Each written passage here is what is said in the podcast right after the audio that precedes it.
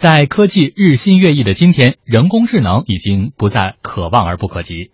未来五年都会有哪些智能硬件飞入寻常百姓家？我国的智能家居未来发展又将如何呢？今天的吴晓波频道来为您讲述五年后走入你家的黑科技。学者之音，观者之眼，给你一个还原真实世界的财经频道。经济之声倾力呈现，channel 五 channel 五吴晓波频道。我记得两年前，一个非常奇葩的人叫陈光标，曾经做一个产品，说要把罐头里面装空气卖给大家。这个想法虽然很草根，但是也代表着大家对现在空气质量差不满。但是呢，也有人在最近提出一个很有趣的想法，说：那我真的有没有可能我在北京有一个房子，我能够用人工智能的方式，用高科技的方式，能够定制我家里的空气？有没有可能呢？这可能是未来智能家居或者某些新技术发展的一个可能性。前两天我看一个新闻啊，说 Facebook 的创始人叫扎克伯格，小扎他有一个很有趣的习惯，他每年呢都会有个小目标啊，比如说有一年他说我今年要去学会滑翔啊，有一年我要去学会怎么讲中文讲汉语。他二零一七年的小目标是什么呢？他说我要有一个家。这个家呢是一个智能家居，拥有人工智能 AI 的一个家。什么叫拥有 AI 系统的家呢？就是当他到了家门口的时候，这个房子能够自动的识别出来，啊，这个人叫扎克伯格。再然后，小扎说：“那我家里还有什么东西呢？还要有是说我能够到了一个房间的时候，这个房间的灯自动就会亮起来，然后这个房间的空调自动就会启动起来，然后它的。”室温能够和我的体温能够感知到啊，还有什么呢？还有说我早上起来的时候我跑步，然后我就问一个机器人说：“哎，今天 Facebook 的股票行情怎么样？”人工智能就能告诉他说：“哎，大家过去几天 Facebook 的股票怎么样？我们未认为它未来会怎么样？大家怎么看你的股票的？”扎克伯格说：“最困难的一件事情什么呢？我这个家里啊有一台烤面包的烤面包机，这个面包机能够在我想要吃面包的时候，它能够自动的启动烤面包。”因为我每天早上起来，呃，跑步，呃，看文件，然后到吃饭，是有规律的。然后机器要能够学习，能够把我早上的时间规律能够把它测算出来。最终，当我想要吃面包的时候，烤面包机自动就会启动。你想，扎克伯格懒到怎么个地步？比我们小巴同学还懒啊，小扎和小巴一样的懒，就是因为那些懒人的这些需求在推动高科技的进步。在一九九七年的时候，也就是二十年前的时候，那时候也有一个 IT 的年轻人叫比尔盖茨，他也要让他的家变成一个智能家居的家。二十年前，比尔盖茨说：“我们这个家是一个跟互联网有关的家。”那是怎么样的呢？就是他认为说，我们的家里啊，所有的门窗、所有的电器、所有的开关都要跟互联网有关，都能够通过一个面板，通过一个后台的服务器能够控制。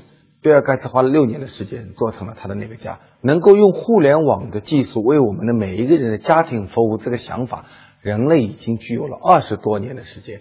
在一九九四年的时候，那个大胡子凯文·凯利在写《失控》的时候，他在《失控》的最后两章，我记得曾经讲过一个事情。他说：“未来啊，人类世界会怎么样呢？未来人类世界的每一个物件，比如说这支笔，比如说这张纸。”比如说这个车模、这个椅子、我的西装、我的衬衫、我的鞋子里面都会装一个芯片，然后呢，这个芯片就会让这个世界所有的物质全部联系起来，叫做万物互联。各位，一九九四年啊，大胡子就想到了万物互联，我们今天把它叫做物联网。乌镇大会上，很多互联网的企业家，像李彦宏啊，像马化腾这些人。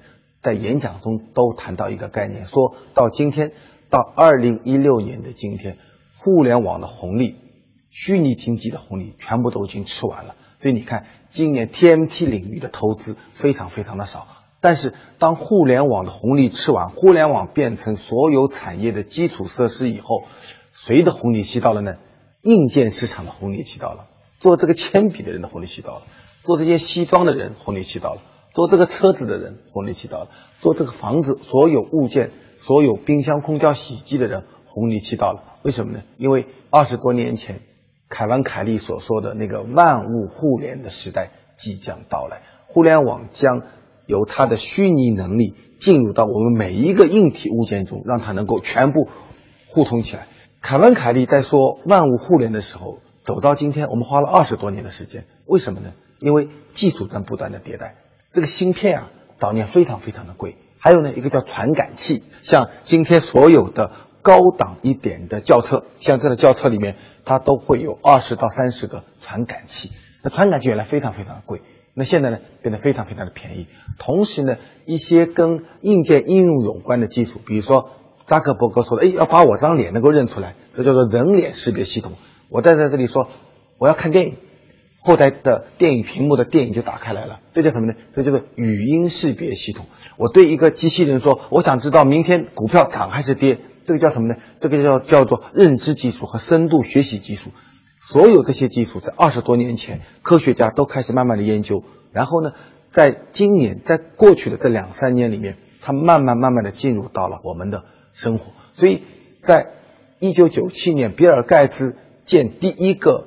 智能家庭的时候，它只是一个人和单一物件之间的一个交互啊，就能够用一个遥控器，用互联网能够控制一台电视机，能够控制一台冰箱，能够控制一台门，是单点的模型。但今天呢，它已经可以让所有的物件通过声音、通过语言、通过深度学习的方式，能够联系在一起。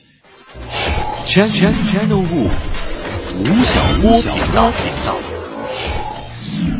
中国第一批开始做智能家居、智能家庭的人是谁呢？是互联网人。两年多前，中国的一些互联网公司开始搞智能家庭。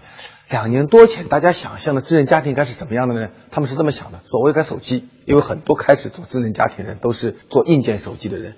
最早，乔布斯还有一些互联网的人，他们想象中怎么样呢？说啊，我今天在公司里上班，然后呢，我开车回家，在我回家的路上，我通过手机。可以控制我家里的电饭煲，让它开始烧饭；控制我家里的空调，让它开始启动；控制我家里的灯光，通过一个 A P P 的方式和我的家庭里的各个物件进行互通。所以两年多前的时候，第一批的智能家居的想法是通过手机 A P P 的方式来互通。但是今天，当我们来到一些新的科技公司、新的从事智能家居的公司。的时候，我们发觉说，这个逻辑已经被彻底的替代掉了。因为新的技术，语音识别技术、人脸识别技术、深度学习技术，在过去的两年里得到了巨大的发展。这些年，我去中国的一些家电制造企业的时候，我发觉说，这些非常传统的、规模也非常大的家电企业，正在重新思考自己的产品，重新定义自己的产品。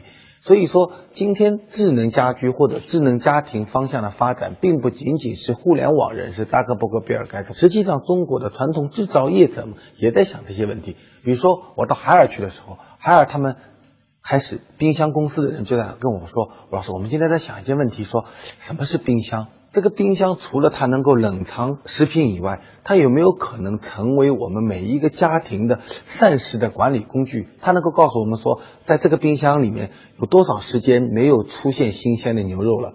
你们这个家庭有几天没有吃蔬菜了？你这冰箱里的鸡蛋还剩下几个？你这个家庭一个月消耗的牛奶量是多少？去年我写了一篇文章，叫做《去日本买只马桶盖》。我原来对这个行业啊非常的陌生，然后写了马桶盖以后呢。现在只要是一家马桶盖公司，它有任何的技术进步，都会打电话给我说：“吴老师，你来我们这看一下好不好？”你知道最近这些年中国的马桶盖公司在想一件事情什么吗？说这个马桶盖啊，有没有可能成为我们中国家庭的健康管理工具？当一个人坐在马桶盖上的时候，它可以测知你的体温，可以测知你的心跳，可以测知你的脂肪。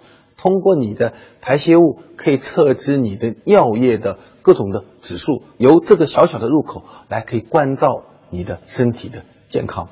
所以你在想，什么叫做空调？什么叫做冰箱？什么叫做马桶盖？每一个产品都有一个冰冷的标准件，开始加入了智能化的工具和能力。每一个商品都有可能成为新的入口。所以，当这些星星点点的变革开始的时候，我们。今天发现一个新的趋势，我认为这个也是二零一六年中国产业界一个最大的趋势。在两年前我们提互联网加的时候，大家还一脸懵懂，还在讨论说是加互联网还是互联网加。但是今天我们去这些企业去看的时候，会发觉一个崭新的一个变化是，所有的传统的制造业者。或者服务业者的提供者，他们都在考虑说，我们怎么能够用这些互联网信息化革命的手段和工具来改造我们的每一个产品。这个是今天中国制造业正在发生的一个巨大的一个变化。拿起手机不谈科技，对着话筒不谈文艺。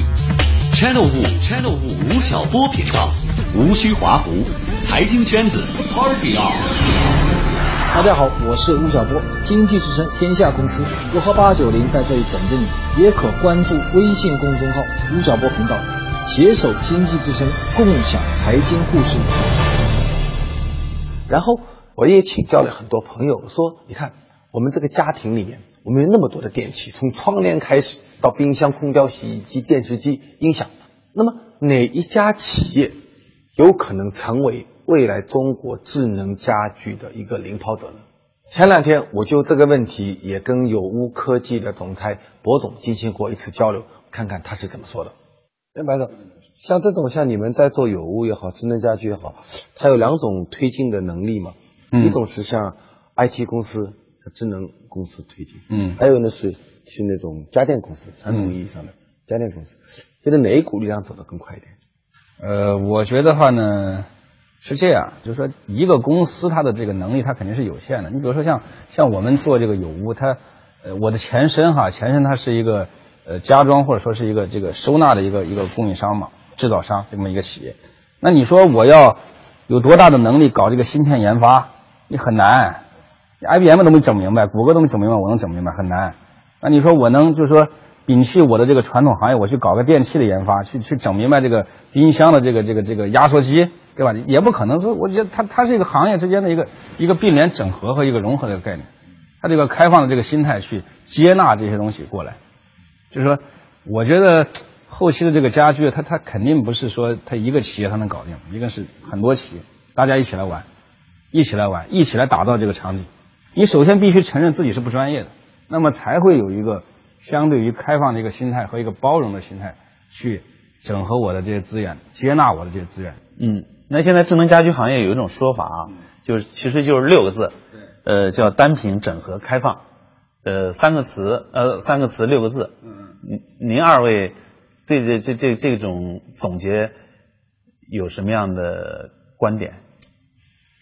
这个其实我开始 开始都已经提到了这么几个词儿的一个扩展了一下。其实，呃，就这三个词而言的话，单品，我呃我理解的可能就是。就是怎么讲呢？就是说，我现在很多企业，包括我之前的那个母公母公司海尔，是吧？他自己也在做单品，他的热水器也是远程控制的，包括他的那个冰箱，是吧？他也可以联网，也可以去什么所谓的进入什么网站来进行一个买。但是我觉得那只是个单品，单品做到极致，它只是个基础。这也是我们很多这个同行业在干的一件事情。嗯。但我认为的话呢，更多的是一个整合的一个概念。就像我开始跟吴晓波呃老师讲的一样，就是说你你自己他他他不可能。做全的，嗯，他不可能做全的。你必须就是说，你只要说你要打造一个场景的话，那么你必须要整合所有的这个这个场景里边所涉及到的所有的方方面面，产品也好，这个物流也好，还有什么芯片控制好等等，它是一个整合的一个概念。那么最后我说一下开放，正因为你要整合，你必须承认自己的不专业，所以你必须以一个开放的一个视野和开放的心态去接纳。我要去找一些个，就是开始吴老师讲的。芯片厂，你找一些语音识别的一些厂啊，找一些个这个这个能够做一个整体这个智能解决方案的这些厂，他能把我的构想，能够把它付诸实施，弄在一起。甚至说国内这些个这些个企业，或者说这些设计师都达不到我的要求，我甚至到了欧美，到了日本，那么去寻求这些新的理念，才能把这个东西给我给我组合起来。这是单品整合开放，确实是。后期啊，智能家居的三个很重要的一个元素。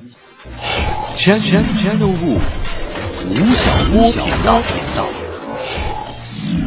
海尔孵化了一个企业叫海尔家居。如果当这个企业它要进入到说，我要让这个所有的家居产品都跟我有关，我能够从顶层设计的角度来重构每一个中国家庭的智能应用的话，其实靠一家企业是不行的。它需要有芯片，对不对？